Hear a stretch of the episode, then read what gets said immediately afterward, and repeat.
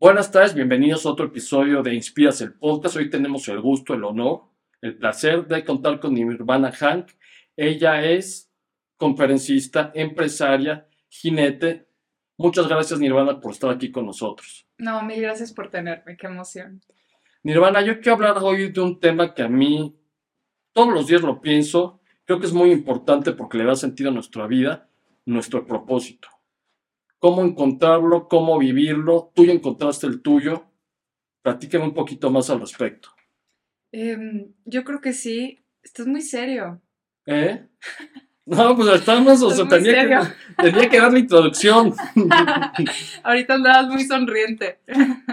Em, yo creo que sí, quizás supongo que sí, ya encontré mi propósito. Creo que es muy del ser humano querer ponerle un porqué a las cosas. Sí.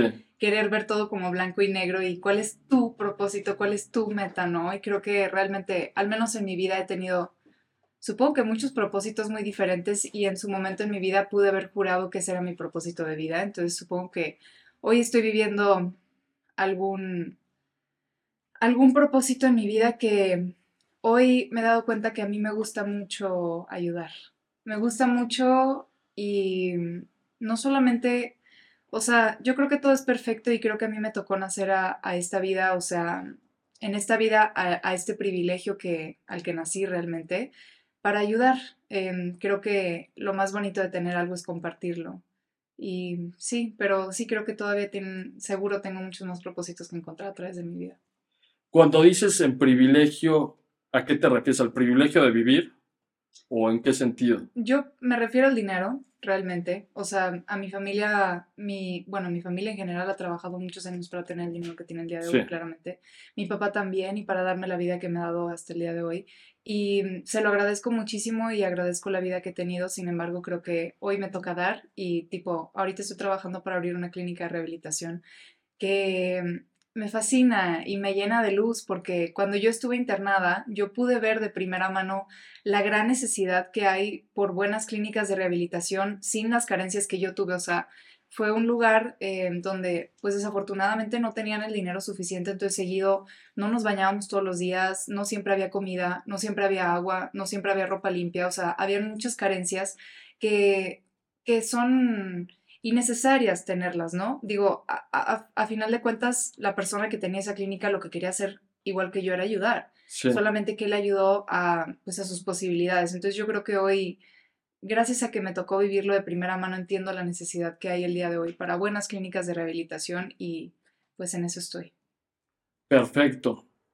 En la clínica, ¿cuándo planeas abrirla?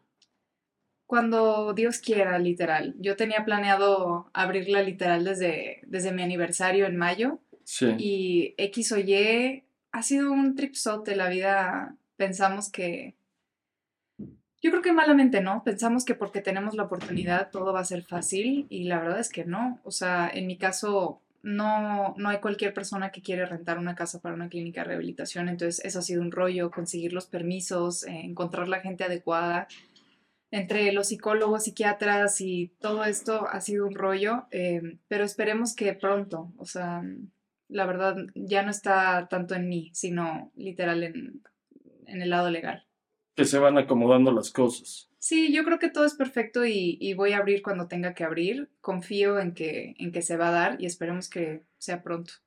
Esta ayuda entonces la das hoy en día en conferencias, en pláticas, en contenidos Sí, hoy me encanta dar conferencias, es algo que nunca en mi vida pensé hacer. Yo soy muy introvertida, soy muy, soy así de que siempre lo digo, pero es que es muy real. O sea, yo me acuerdo que hace como unos tres años, más, como cinco años, fui a una boda de una prima, porque era, ni siquiera era una prima, era como una amiga de la familia en Tijuana, y yo fui pensando que iba a estar cool y así, y llegué sola sin ningún amigo, ni nadie, y sentí un miedo que no me pude quedar. O sea, cené, salieron todos a bailar y yo no me, no me atreví ni siquiera a pararme a bailar y me fui a mi casa. O sea, porque a mí estar en situaciones así donde no conozco a nadie, donde no tengo así como que un ancla que esté aquí conmigo, me da pánico. O sea, no, no sé empezar conversaciones nuevas, como que es, es algo muy extraño. Entonces que hoy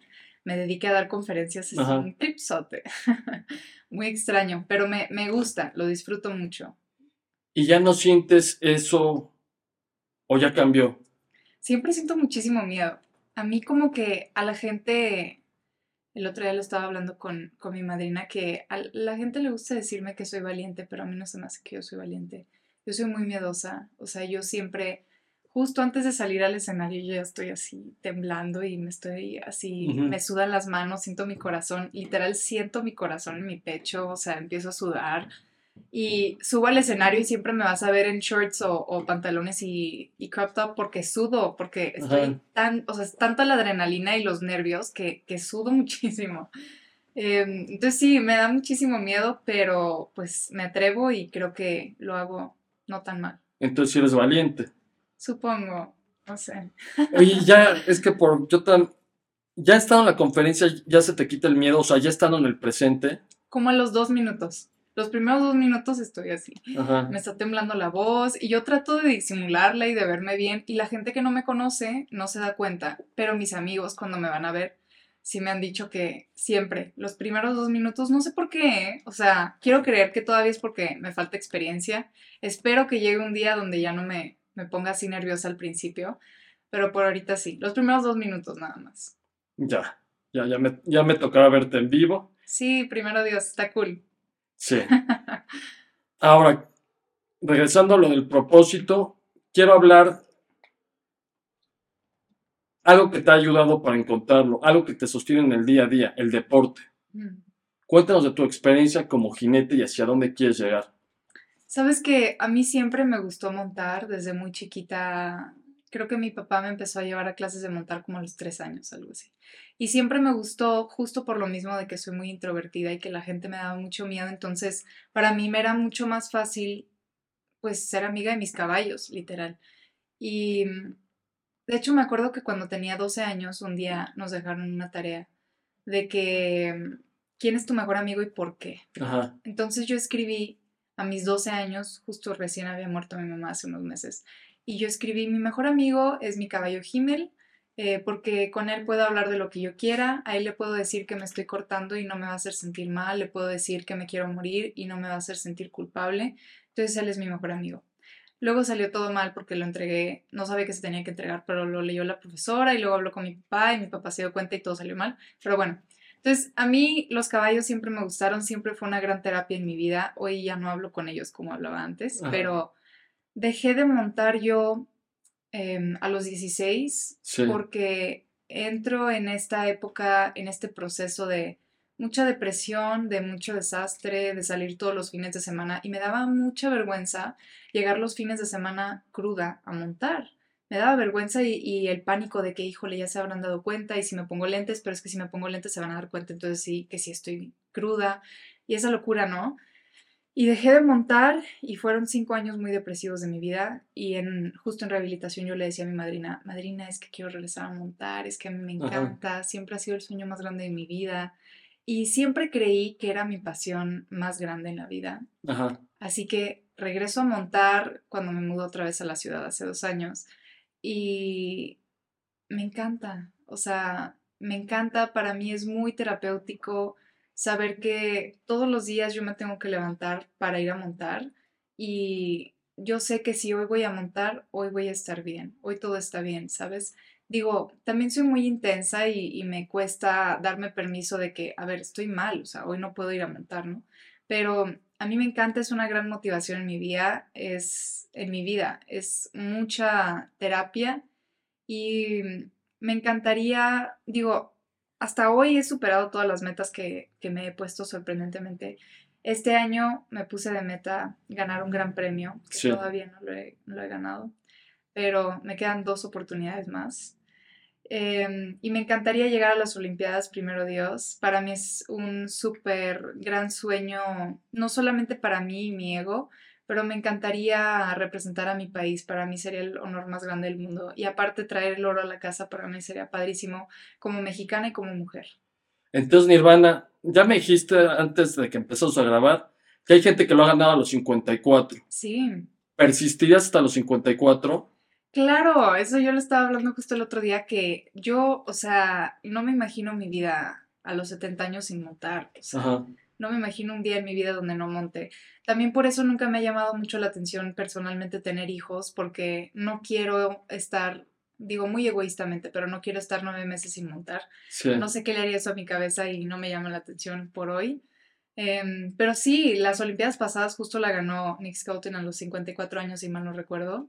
Y es un deporte que para toda la vida, o sea, no, digo, sí, a los 50, 60, pues ya te la piensas dos veces. Sí. Pero, tipo, ahorita mi entrenador también creo que tiene 45 y está en, en, el, en la cima de su carrera. Entonces, es un deporte a largo plazo que eso me motiva. Es que de repente yo veo eso y ver metas tan largas y sobre todo yo creo que en esta época nos frustramos. Quise ser youtuber, no me hizo viral, ahora vendo, me dedico a otra cosa y otra cosa y otra cosa. Esta es una meta que puede durar toda la vida. ¿Cómo mantenerse estable y a la vez ambicioso cuando sabes que te puedes tardar 30 años en llegar? Yo creo que la motivación es el efecto, o la, sí, el efecto de una acción, no la causa. ¿Sabes? O sea, cuando yo voy al gimnasio, no es que voy caminando hacia el gimnasio emocionada de hacer ejercicio, ¿sabes? Pero sales motivada. Y es lo mismo para montar. Y por otro lado, a mí me enseñaron a vivir la vida al solo por hoy, que yo no lo entendía en un principio porque yo llegaba con mi madrina y le decía, o sea, como en mis primeros meses de sobriedad, y le decía, madrina, es que yo no tengo idea, o sea, ¿cómo le voy a hacer en mi boda para no tomar? O sea, y mañana que fallezca un familiar, no voy a tomar, o sea, ¿cómo, no? Y no me, no me lo podía imaginar. Y ella se reía de mí y me decía, por hoy, Nir, por hoy. Mañana quién sabe, pero por hoy. Y se me quedó muy grabada esa conversación y aparte esa mentalidad me gusta muchísimo, o sea, verdaderamente sé lo que es la muerte y yo no tengo idea si mañana voy a despertar, o sea, yo no tengo nada asegurado, no porque tenga 23 y estoy saludable significa que mañana voy a despertar. O sea, literal, quién sabe, mi vida, o sea, si yo despierto mañana o no, no está en mi control, es en el control de alguien más. Y yo vivo mi vida por hoy. O sea, hoy voy a ser la persona que quiero ser. Yo no me voy a esperar a mañana. Si hoy yo quiero ir a las Olimpiadas, pues a ver, literalmente hoy no voy a ir a competir en las Olimpiadas, ¿verdad? Pero hoy voy a hacer lo que necesito hacer para estar ahí. Y si eso significa ir a montar mis cinco caballos y es echar cinco horas montando, pues eso es lo que voy a hacer. Y que para montar a las 8 de la mañana, 7, me tengo que dormir pues a las 10 de la noche máximo. Entonces tengo que ir a mi grupo antes, tengo que cenar antes. O sea, es toda una vida de, al menos a mí me gusta organizarla de esta manera y hoy hacer todas las cosas que necesito para, para cumplir mis metas. Así que para mí mi vida termina hoy, esta noche que me voy a dormir. Y si hoy no he cumplido todo lo que quiero hacer, no, no creo que pudiera vivir yo feliz así.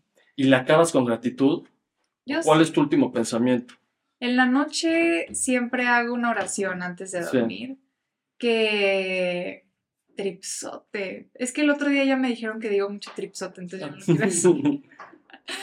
Pero se me hace una locura mi vida el día de hoy. Nunca en mi vida me imaginé que yo iba a hacer oración. Nunca en mi vida. Yo siempre juzgué muchísimo la religión y la gente que hacía oración se me hacía una tontería. Pero bueno, hoy a mí sí me da paz y a mí me ha ayudado mucho.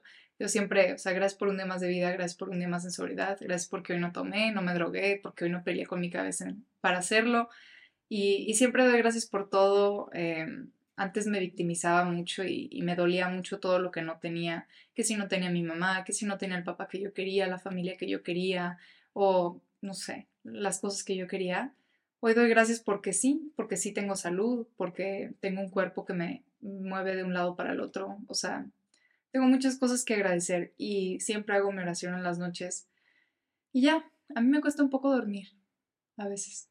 A mí igual, a mí igual, la verdad pero melatonina a veces funciona, pero no, no es lo ideal. Puede ser adictivo. Sí. Sí, y luego ya, ya no hay dosis que te haga dormir, entonces sí, mejor sin melatonina. Mi hermana, hay dos temas que quiero comentar. Primero, este lo quiero decir porque, porque creo que hay mucho prejuicio sobre ser introvertido y sobre todo dos cosas hay personas que se restringen mucho porque se sienten introvertidos o porque los han etiquetado por introvertidos. Por ejemplo, hay muchas personas que sueñan con hacer contenido como tú lo haces. como hacer conferencias como tú las haces, y se catalogan a sí mismos o los etiquetan con introvertidos, pero a la vez hay gente que lo hace y lo hace muy bien y comunica muy bien, como tú. ¿Cómo romper esa resistencia y cómo saber que puedes a pesar de que no tienes que ser el tipo más este, escandaloso o el más extrovertido para dedicar a comunicar un mensaje o equivocar o comunicar tus ideas? Yo creo que las conferencias y el, el que yo cree contenido y todo no es mío. O sea, yo creo que todo ese trabajo es de Dios a fin de cuentas y creo mucho en, en ayudar. Y aunque a mi cabeza alcohólica le cuesta creer, me cuesta creerme que puedo ayudar a alguien más, o sea, realmente me cuesta aceptarlo. Pero veo mensajes donde la gente me cuenta, o sea, a mí me llegan al corazón, literal, así.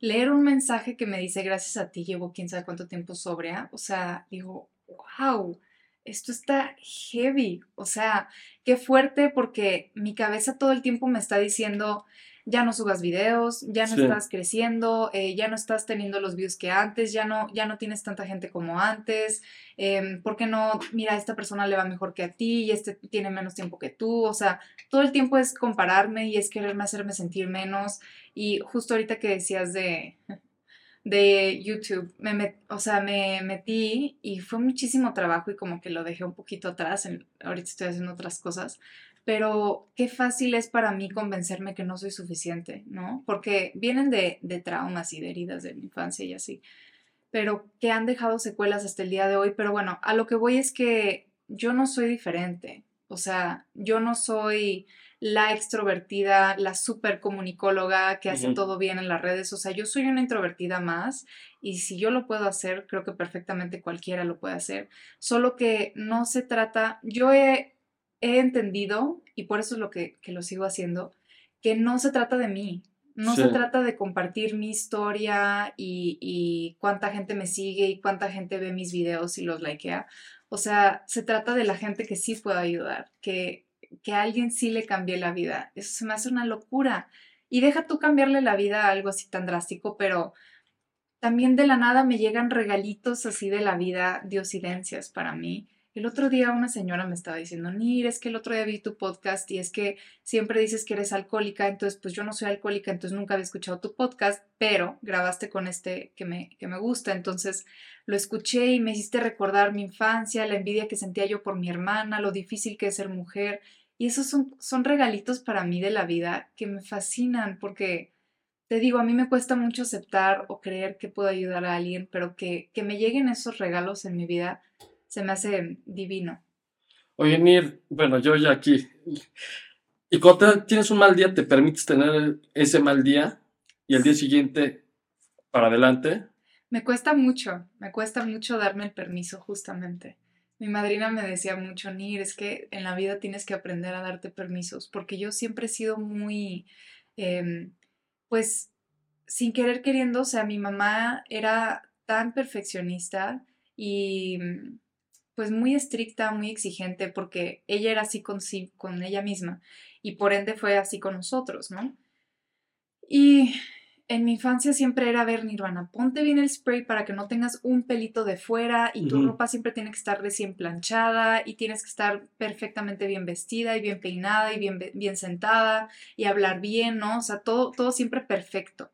Así que como que darme permiso y aceptar que no soy perfecta, que a mí me encantaría hacerlo, pero la verdad es que no.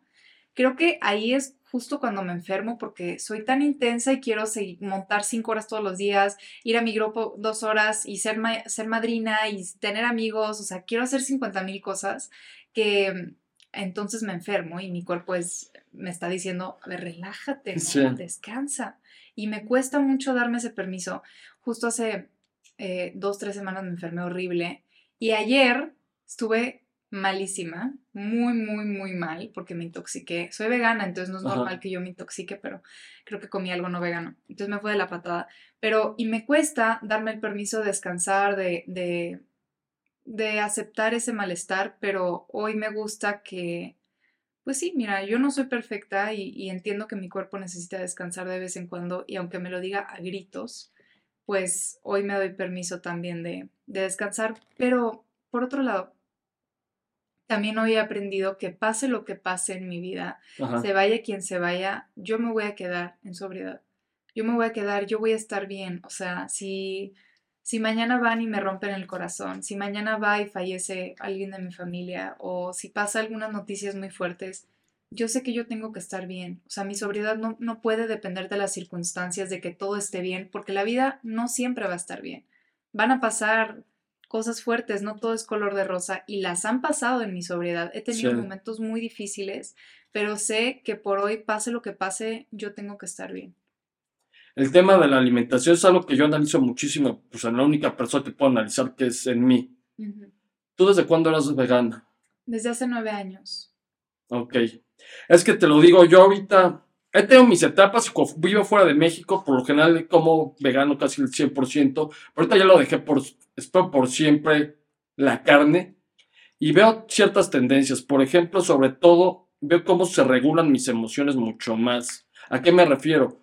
Ya no magnifico las cosas, las muy buenas cosas son buenas, pero no hay un una sobreemoción, sino las mantengo no neutral, pero bien y las muy malas no las magnifico. Entonces, noto más estabilidad, sobre todo en mis emociones. Las controlo mucho mejor. Mm. Yo sé que es por ahí. Y digo, también quitar el azúcar ayuda muchísimo.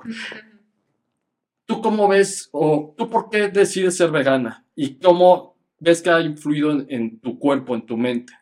Yo por los animales.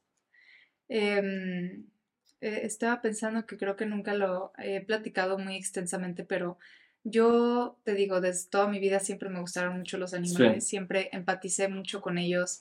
Tenía hermanos que como que eran un poco más tajantes con los animales y yo, o sea, me dolía, me dolía en el corazón, ¿no?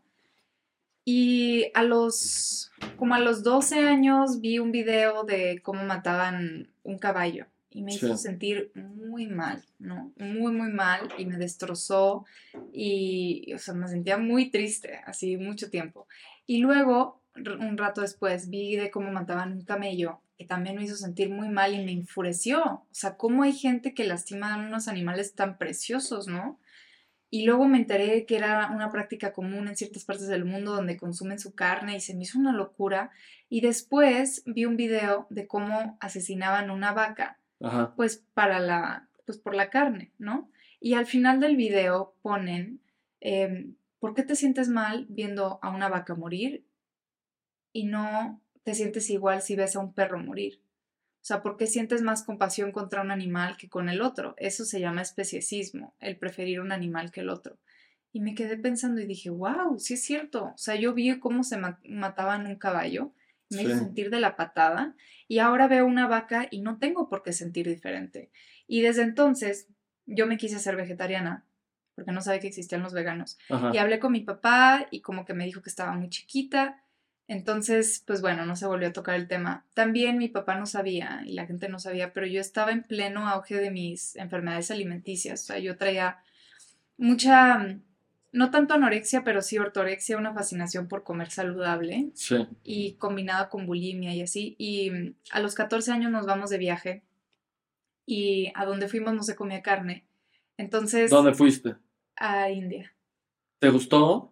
No, no, no te digo, sin serte decir, ¿te gustó la India?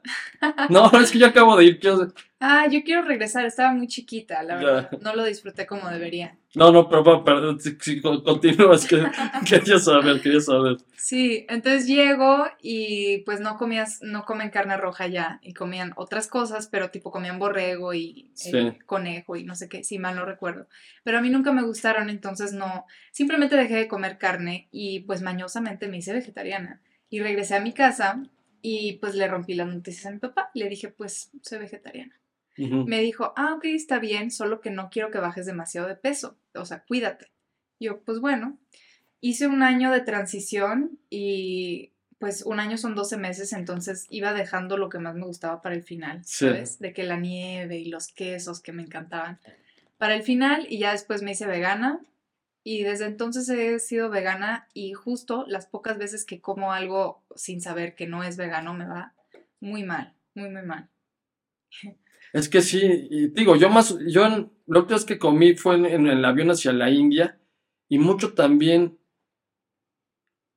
me empiezo a dar cuenta, yo nunca creí que me gustaban los animales, o sea, me gustan los perros que están acá y lo que me gustan los animales, pero no creí que me gustaban tanto los animales, pero me empiezo a dar cuenta en el viaje que habían, en un templo había changos y yo fue, lo único que pelaba eran los changos, o el camello, o, se me hizo una locura y no lo vuelvo a hacer en mi vida, subirse al elefante, qué maltratan a los elefantes, y digo, es tan animal como los perros que están allá arriba, y si yo tengo la posibilidad de no hacerlo, y afortunadamente ya hay opciones, pues adelante, pero sí, si lo haces de una manera consciente y una razón real, creo que es mucho más fácil.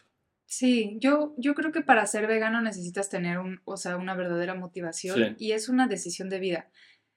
Hay gente que lo hace por la salud, que definitivamente yo sí he tenido muchas mejorías de la salud, pero es que, a ver, yo tampoco puedo juzgar, porque lo primero que te preguntan normalmente es, ¿bajaste de peso? O que si tuve mejor claridad mental, o que si tuve no sé, cambios emocionales, pero en mi caso yo venía pues de una, o sea, de muchas enfermedades alimenticias, de mucha tristeza dentro de mí y conforme más iban pasando los años como vegana, también más iba creciendo mi depresión, entonces como que no, no tengo un buen lugar para donde juzgar, pero sí sé que, que nunca he tenido problemas em, pues por digestión, ni, o sea, ni emocionales relacionados a la comida, creo. Pero también sí me doy cuenta que, por ejemplo, cuando ahora ya me cuido un poco más, justo también porque monto y trato de comer lo mejor que pueda, que mi cuerpo se sienta lo mejor posible. Pero antes sí, porque piensas que por ser vegano vas a ser saludable, pero ser vegano también puedes comer hamburguesa vegana todos los días, pizza vegana, papas, taquis, chips, Oreos con peanut butter, ¿sabes? O sea, perfectamente te puedes ir por ese lado y no ser saludable. Y cuando me doy permiso también de irme por ese lado, pago las consecuencias, ya mi piel está brotando, emocionalmente me siento cansada, drenada, o sea, sí me doy cuenta que, que tiene sus repercusiones, pero trato realmente de comer lo que mejor me, le hace sentir a mi cuerpo. Y en rehabilitación, como a los dos, tres meses, un día llegó mi madrina y me dijo, oye, Nir, la verdad, eh, te has estado portando muy bien, o sea, te has disciplinado mucho y me encantaría regalarte algo te voy a comprar algo de la tienda, así, ¿qué quieres? Y todos pues pedían, wow, unas galletas, unas papitas, ¿no? Y yo le decía, no, no, mil gracias, pero pues la verdad yo no quiero nada, estoy muy bien. Y a los dos meses más ya le dije, bueno, no, mejor sí, me encantan estas barritas de fresa marinela, son veganas, pésimas, con todo respeto, pésimas para la salud. Y, pero me las trajo y yo me estaba comiendo esas galletas, saboreándolas con toda mi vida pero porque antes de rehabilitación yo era tan estricta conmigo misma que no me daba permiso de comer nada así. Nunca comía papitas, nunca comía galletas, no comía ni siquiera pan, o sea, me restringía muchísimo por obsesiva. Nier, dices un tema también, que este lo tengo pendiente como hace 15 minutos. Él, hablas mucho de tu madrina. ¿Qué rol tiene? Y pues que siento que es, para mí es recortar la curva de aprendizaje, tener a alguien que nos sirva como guía o como mentor. Para ti, ¿qué, tan fundamental ha sido tu madrina? Y bueno, si quieres para que siga el hilo, decías que tú quieres ser madrina de alguien o ya eres madrina de alguien. Ya soy. Ok. Ha sido una locura eso también. Pero en, en AA siempre tienes un acompañamiento profesional que es tu madrina o tu padrino. Sí. Hay muchos que tienen licencia, que son terapeutas, que son psicólogos, hay otros que no. Y yo no entendía en mi cabeza cómo un alcohólico iba a ayudar a otro alcohólico. O sea, yo en mi cabeza cuadrada solamente me cabía la idea de que, pues, a ver, si a mí alguien me va a ayudar, pues tiene que ser un psicólogo o un psiquiatra, no un alcohólico, ¿no? Es como un ciego guiando a otro ciego. Y luego entendí que no, que justo por lo mismo de que ambas somos alcohólicas, ambas sentimos de la misma manera. Y no siempre tiene que ser mujer-hombre, digo mujer-mujer, hombre-hombre, puede ser diferente, pero digo, depende de cada quien, es una gran responsabilidad a fin de cuentas. Pero yo empecé a trabajar con ella y a mí me dio mucha seguridad digo, a mí me estaba ayudando mucho que yo como estuve internada, pues todo el día escuchaba juntas de doble A, todo el día escuchaba mi realidad en la boca de alguien más y escuchaba sentimientos que yo había sentido, que fue una locura. Y entonces podía llegar yo con mi madrina y decirle a mi madrina, oye, escuché esto y pude recordar el otro y porque yo tenía muy bloqueada mi infancia. Sí. Y entonces empiezo a trabajar con ella y, me doy cuenta que gran diferencia en, en un apadrinamiento que en terapia es que yo puedo entender a mi ahijada el día de hoy o a mi ahijado porque me entiendo a mí. como yo me conozco a mí, yo puedo conocer a alguien más. ¿A qué me refiero? Yo antes era muy mentirosa, muy manipuladora, no me gustaba afrontar la realidad, entonces me inventaba historias y lo puedo, como yo era así, como yo sé mentir, puedo ver cuando alguien me está mintiendo. Cuando yo, cuando me manipulan, cuando me quieren controlar, lo entiendo porque yo también fui esa. Entonces sé identificar y mientras más me voy conociendo yo, más puedo conocer a alguien más. Y lo mismo pasó con mi madrina. Mi madrina lleva tantas 24 horas en, en recuperación y tantas 24 horas también conociéndose a ella misma y por ende me puede conocer a mí. Entonces hay veces que, que es muy bonito también que yo sé que mi madrina es una tercera persona en mi vida. No es mi papá, no es mis hermanos, no es mis amigos, porque si yo voy con mi papá y le digo, pa, me peleé con mi novio, pues mi papá va a decir, o sea, va a ser diferente su consejo, ¿no? Y si voy con mi amigo, pues mi amigo o va a tomar mi lado o va a tomar el lado de mi, de mi novio, por ejemplo, ¿no? Como que siempre tienen sentimientos entrelazados. Y no que sea culpa de nadie, simplemente así somos los seres humanos, ¿no? Pero mi madrina entonces es una tercera persona que no tiene, no tiene sentimientos involucrados con nadie y por ende me puede decir la realidad de las cosas. O sea, y me ha ayudado muchísimo a mí a darme cuenta de muchas cosas que hay veces que que me ha costado, muchas veces ella me respetó y también muchas veces me ha tenido que, que, decir, a ver, Nirvana, bájale, ¿no? A ver, estás haciendo tonterías, vete con cuidado, o sea, andas mal, ¿no? Como que me ha tocado un poquito de todo en mi madrina. A mí me encantaría que, que siempre fuéramos bien, que todo estuviera perfecto, pero pues no, es, es una relación muy honesta, muy real y con mucho amor de por medio y se me hace algo padrísimo y hoy se me hace una locura que justo ayer me marcó un amigo y me dijo que si podía ser su madrina. Para mí es una locura creer que gracias a Dios y a la sobriedad que tengo el día de hoy, hay gente que, que quiere estar conmigo. O sea que... Y, pero ya tienes a, alguien o el de ayer sería tu primer... Tengo tres. Ah, bien. Sí, es una locura. es una súper responsabilidad y es mucho crecimiento para mí y obviamente para mis hijados también, pero egoístamente hablando de mí, es, es una locura, o sea, tienes que tener carácter y confiar en que lo que estás haciendo está correcto, o sea, en vez de dudar lo que estás diciendo, tienes que hablar con carácter y tener la seguridad de que por más que le aprietes, se tienen que quedar. Y si no se quedan, tampoco es responsabilidad mía. O sea, quedarse me refiero a, su sobriedad. Si mañana van y recaen, no es culpa mía. Es cada quien tiene, es responsable de su sobriedad. Y a mí me toca, en doble A decimos que yo solamente soy responsable de barrer mi lado de la calle. Y, justo lo mismo con mis hijados. O sea, yo soy responsable de siempre contestar los mensajes, de siempre contestar las llamadas, de siempre estar ahí para ellos, de ser honesta, de decirle lo que está pasando realmente y de estar ahí. Que yo no puedo dar menos de lo que a mí me dieron. Y a mí me dieron muchísimo amor. Entonces a mí me toca hacer lo mismo hoy. No, qué padre reto y, y sí, sobre todo responsabilidad. Sí. Nirvana, ya lo dijiste al principio, pero quiero volver a saber con lo mismo. ¿Qué puedo esperar de Nirvana? 2023 ya no queda mucho para el 2024. Pues buena pregunta, no sé. Yo creo que este año espero ganar mi primer gran premio, primero Dios. Y mm, mi clínica viene pronto, primero Dios. Eh, tengo muchas conferencias también alineadas, que eso me motiva mucho. Em, mis redes, ahí voy. Estoy haciendo muchos talleres también como dos veces al mes. Y sí, no sé, mucho crecimiento, primero Dios. Que bueno, ese es el camino. Ha sido un gusto. Yo encantado de que hayas venido acá y nos vemos pronto en un episodio de Inspiras Podcast. Muchas gracias, Nirvana. Gracias por tenerme, qué bonito.